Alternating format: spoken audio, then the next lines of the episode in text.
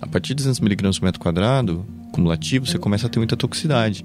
Então pode ser que esse braço lá na frente tenha tido um compliance menor com relação à cisplatina concomitante com a rádio. Então você pode colocar em xeque o comprometimento do controle local regional e aí lá na frente a gente vai ver como é que foi isso aí. Então, eu sou o Felipe eu sou médico oncologista do Hospital Sírio-Libanês, Instituto do Câncer do Estado de São Paulo, onde eu faço parte há alguns anos, há uns nove anos, do grupo de cabeça pescoço e tórax.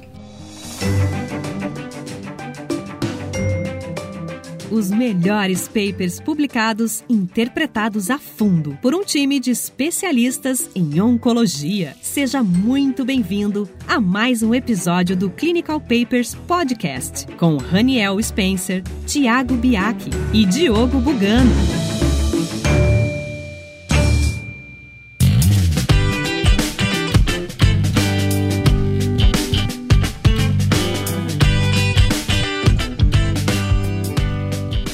Sejam todos bem-vindos a mais um episódio do Clinical Papers Podcast. É, eu sou o Thiago Biak, oncologista clínico, e hoje a gente vai avaliar uma publicação recente, agora do New England Journal of Medicine, de setembro desse ano, uma publicação do, do grupo chinês, na verdade, que avaliou o uso de quimioterapia com cisplatina e gemcitabina é, de indução no carcinoma de nasofaringe. Esse é um estudo fase 3, randomizado, do grupo chinês, como eu havia comentado. E hoje, mais uma vez, eh, em sendo um, paper de cabeça e pescoço, mais uma vez a gente conta com a presença do nosso colega Felipe Reutberg, que vai nos ajudar aí a destrinchar um pouco mais as informações desse importante trabalho publicado recentemente que mudou a prática também aí nessa, nessa população. Carcinoma de nasofaringe. E aí, Felipe? Que diabos? Boa, né? Isso aí é igual caviar, né? Como é que é? Eu só vi, nunca ouço falar. Como é que é? Nunca vi nem comi, eu só ouço falar. Nunca vi nem só ouço falar. Pois é, carcinoma das faringes é uma doença que, na prática clínica do consultório, ela é realmente um pouco, é pouco frequente, né? Muito incomum. Quem lembra de ter visto aí que é oncologista, viu durante a residência que tinha um alto volume, né? O pessoal que lá no Camargo, Barretos, CESP, USP. É, o que ocorre que é interessante, que você chamou a atenção, Thiago, é que é feito no, no, num país, você fala, pô, não é feito nos Estados Unidos, é feito na China, né? Porque eles analisam um, um subtipo específico de carcinoma de nasofaringe, que é aquele tipo que a gente chama indiferenciado antigamente ou não queratinizado. Ele não é relacionado tanto ao tabagismo, ele é muito mais relacionado à presença de um vírus chamado Epstein-Barr vírus, EBV. E por isso que a maioria dos trabalhos que a gente vê está lá no Oriente Médio, no Sudeste Asiático, na África. Se a gente tivesse mais capacidade de produção, talvez aqui no Brasil. Então essa é a sacada. Então ele surge ali na nasofaringe e os sintomas dele, em geral, acontecem de forma bem distinta, bem indolente. E aí as pessoas não prestam tanta atenção nele no diagnóstico, porque é, geralmente é um paciente mais jovem ou no outro pico de idade mais idoso e que não tem relação direta com o tabagismo, né, Tiago? É, e tem algumas informações importantes aí, indo já para a introdução desse paper, que é o seguinte: 70% desses pacientes vão fazer o diagnóstico da doença localmente avançada. E nesse cenário, o tratamento deles vai ser químio e radioterapia concomitante. Qual que é o problema disso? O problema disso, 70% desses pacientes vão ter falha à distância. Ou seja, a gente fica com a impressão de que a quimioterapia que a gente está fazendo concomitante à rádio ainda está sendo pouco para esses pacientes. E aí começa a surgir a ideia, baseado em já em alguns dados de estudos fase 2, de uma combinação de cisplatina com gencitabina, que seria uma combinação ativa nessa doença. Começa a surgir essa ideia nesse estudo de avaliar o uso dela antes da quimio e da radioterapia definitiva. Essa estratégia de quimioterapia de indução a gente já testou em vários outros tumores e realmente é uma coisa que chama atenção e a gente vai ver os resultados desse estudo, mas em vários outros tumores essa, essa estratégia falhou, porque nesses vários outros tumores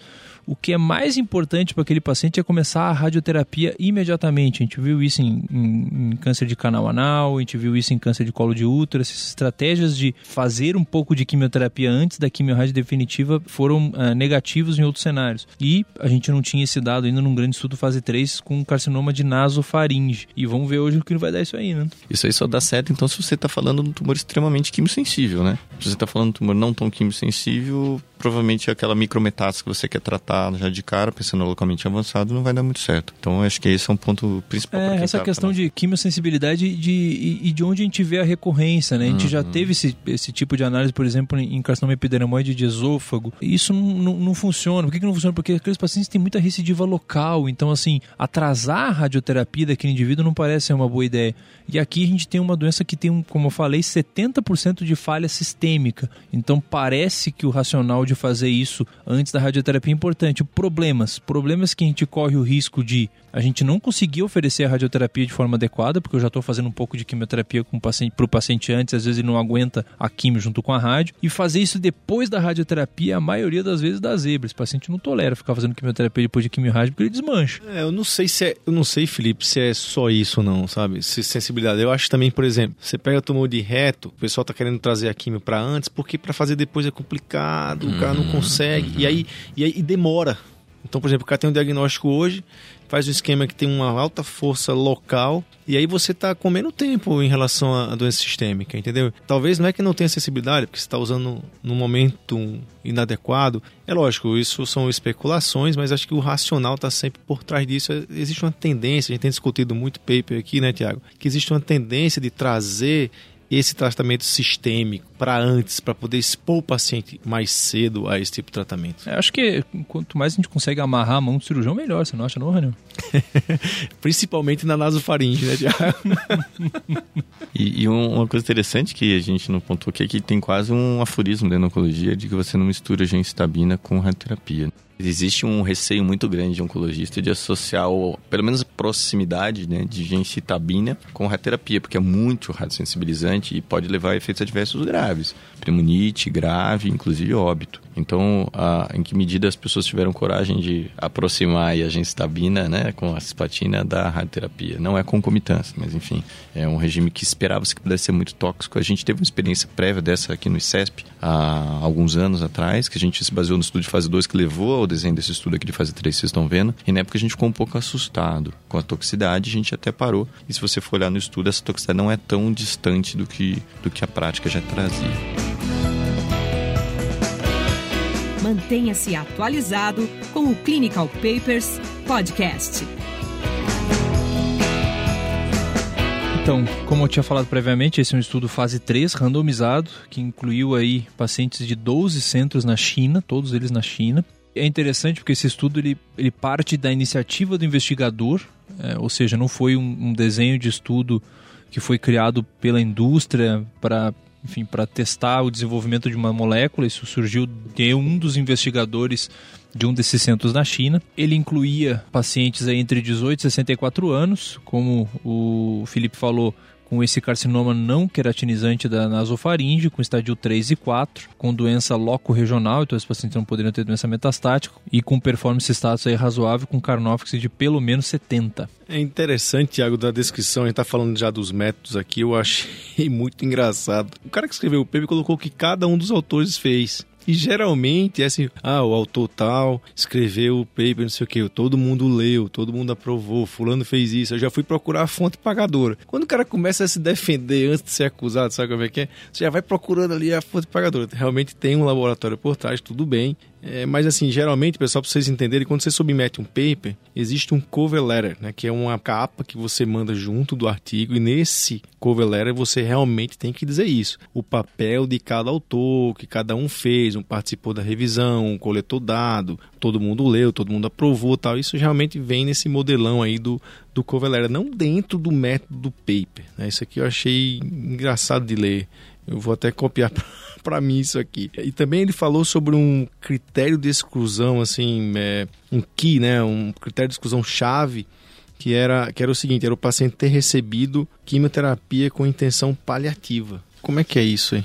Ou seja, esses pacientes, eles têm uma doença volumosa muitas vezes e ele está randomizando, o que eu quero saber é o paciente que é virgem de tratamento. Ele tem, vai ser randomizado para fazer quimio e radioterapia já de cara, ou começar com esse meu esquema de quimio de indução seguido de quimio-radioterapia. Ele não admitia a entrada daquele paciente que já tinha começado a fazer quimioterapia porque estava muito sintomático, alguma coisa nesse sentido, porque aí realmente você distorce um pouco os resultados. Né? Mesmo sendo a mesma quimio, né? Lógico. A ideia é que ele descrever como é que eram tratados os pacientes. Segundo a randomização que o Thiago descreveu, então, quimio-radioterapia concomitante com cisplatina versus uma indução com cisplatina gestabina seguido por esse tratamento também. Então, essa indução Cisgenzar era cisplatina na dose de 80mg por metro quadrado no primeiro dia e genstabina 1000mg por metro quadrado no primeiro e no oitavo dia a cada 21 dias, por três ciclos. Então, três ciclos a cada 21 dias e aí em seguida você começava a quimiorradioterapia concomitante. O que, que isso chama atenção, que é interessante, o Thiago pontuou isso, eu vou resgatar a ideia. Quando você começa a fazer cisplatina antes,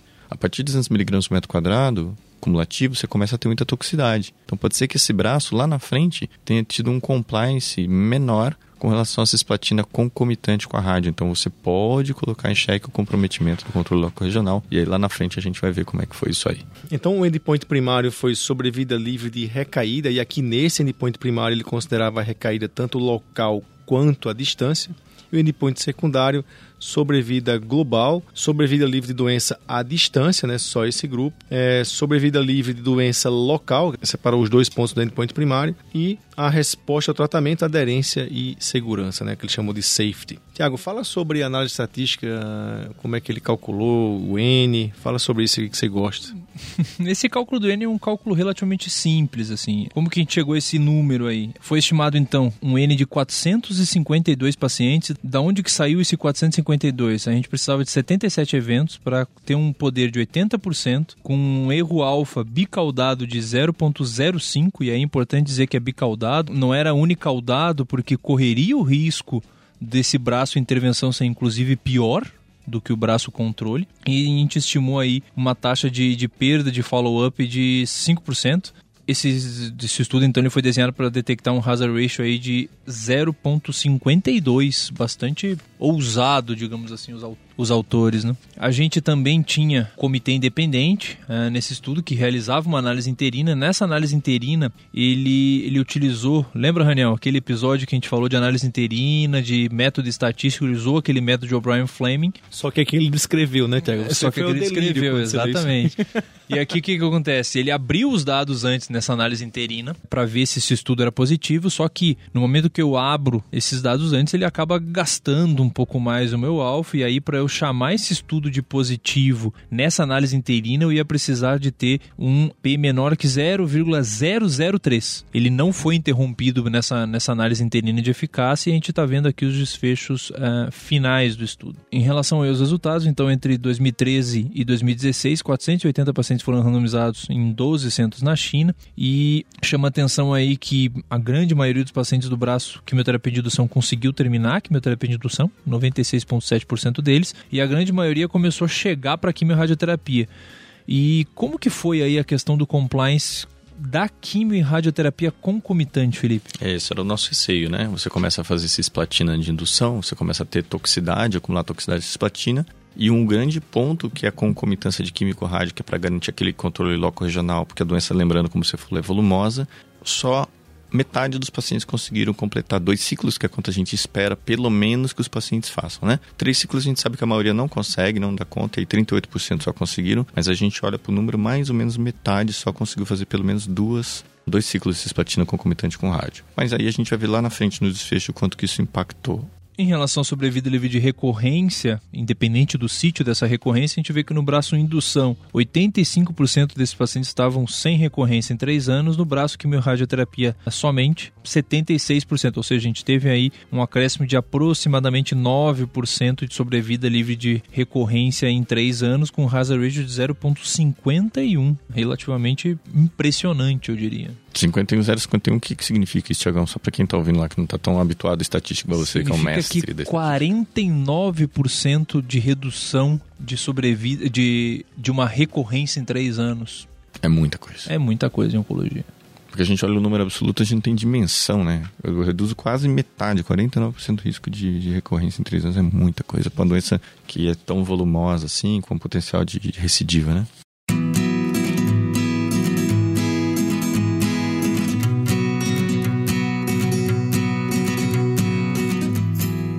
Aí vem um dado que chama muita atenção e que, embora seja um desfecho secundário, é de interesse do paciente, né? E do médico, obviamente. O paciente, ele ganhou em sobrevida, ele viveu mais. Então, em três anos, o braço de indução teve melhor sobrevida global. Aí é, é da ordem de 94,6%. Isso é mesmo, vocês não se confundiram. 94% dos pacientes estavam vivos em três anos, na mediana, versus 90% no braço controle, que seria a quimioterapia concomitante. E o que chama atenção novamente é o hazard ratio para redução do risco de morte, 0,43, oscilando de 0,24, ou seja, quase 76% de redução de risco de óbito, até 0,77. Tiago.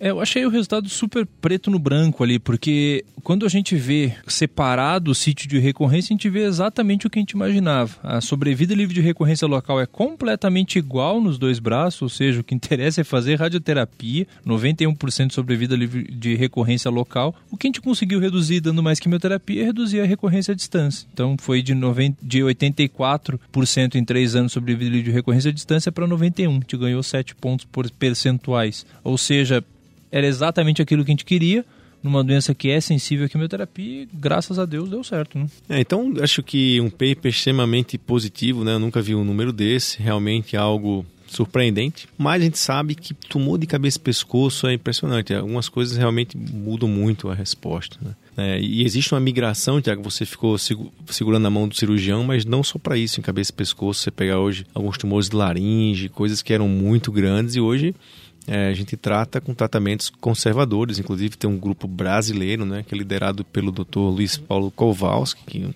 cara extremamente respeitado no meio, que modificou o tratamento de câncer de laringe, por exemplo, com radioquímia. Né? E a gente sabe também hoje, eu conheço pacientes, pessoalmente vi isso acontecendo, tumores também tratados com químio de indução para lesões de orofaringe. Duas perguntas. Quando eu comecei a ler esse paper, Tiago, eu vi que assim, é, a prevalência dessa doença no Brasil não é tão alta, pelo menos não é descrita, mas você me convenceu da gente discutir esse paper aqui nesse episódio. Isso é legal de explicar, às vezes, para o ouvinte que, poxa, é que esse paper me ajuda. Talvez o paper, né? Por isso que, mesmo você sendo de outra área, você escutar esse paper, você vai aprendendo a escutar, a discutir, né? Você vai aprendendo a, a como ler, se posicionar mesmo em algo que não é da sua área. Então acho que o Tiago conseguiu me convencer, ele vai explicar um pouco melhor. E o Felipe, mais uma vez, eu vou perguntar se você já viu esse tipo de tumor, se já teve a chance de usar esse tratamento em algum tumor de nasofaringe e se você acha que essa estratégia se aplica para outras áreas, para outros tumores dentro da cabeça e pescoço. Tiago,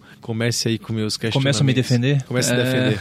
Como eu falei, assim, é, isso que a gente chama de quimio de indução, antes da, do tratamento uh, definitivo local, é uma estratégia que a gente já usa ou tentou usar em vários estudos clínicos em vários outros tumores. Câncer de cabeça e pescoço tem inúmeros estudos, meta-análises, uh, exceto pela laringe em específico, mas o Felipe pode me corrigir se eu estiver enganado, os outros tumores de cabeça e pescoço eles têm uma taxa de recidiva local que é muito grande. A gente vê esse mesmo problema em câncer de canal anal, em câncer de esôfago, em câncer de colo de útero. Todos esses lugares que eu estou falando, a histologia é carcinoma epidermoide. E a estratégia de quimioindução não funcionou. Essa doença, o que ela traz de diferente para a gente é uma sensibilidade maior à quimioterapia e uma chance maior de recaída à distância, que torna extremamente interessante essa questão de aumentar a oferta de quimioterapia para essa população. E esse estudo é francamente positivo. Concordo com você que que é uma doença mais uh, prevalente em países uh, asiáticos, em função da questão endêmica do Epstein-Barr vírus.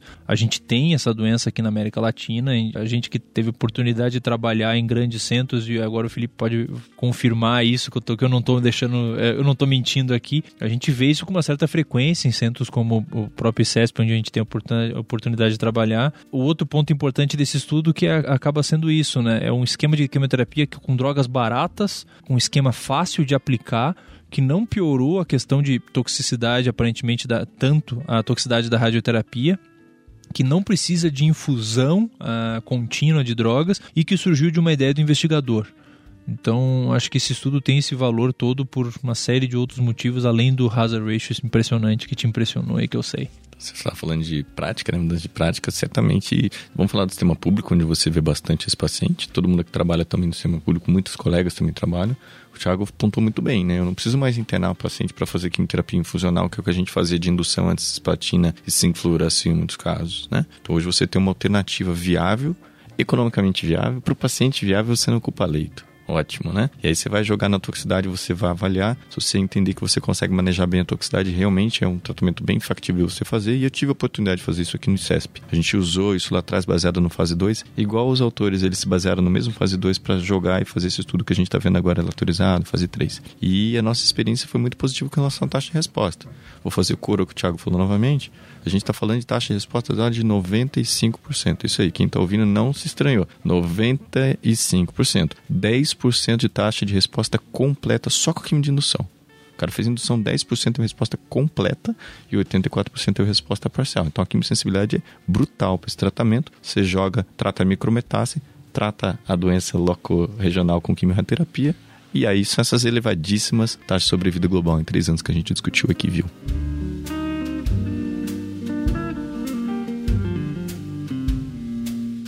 Pessoal, muito obrigado, Felipe. Muito obrigado por ter participado, inclusive, daquele nosso outro episódio. É, realmente eu acho que foi muito engrandecedor. Eu adorei, aprendi mais um pouco sobre isso. É, daqui a pouco, Tiago, eu estou fazendo químio. Agora você não está aprendendo a fazer cirurgia, não, nesse podcast, mas aprendendo a fazer químio eu estou. Pessoal, muito obrigado mais uma semana. Espero que vocês tenham gostado. Semana que vem estaremos de volta. Grande abraço.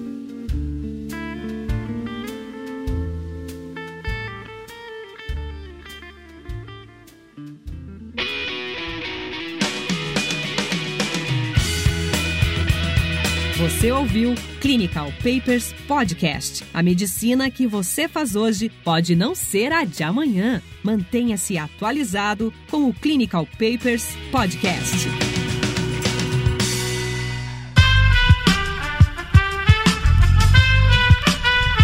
Este podcast foi editado por Aerolitos Edição Inteligente.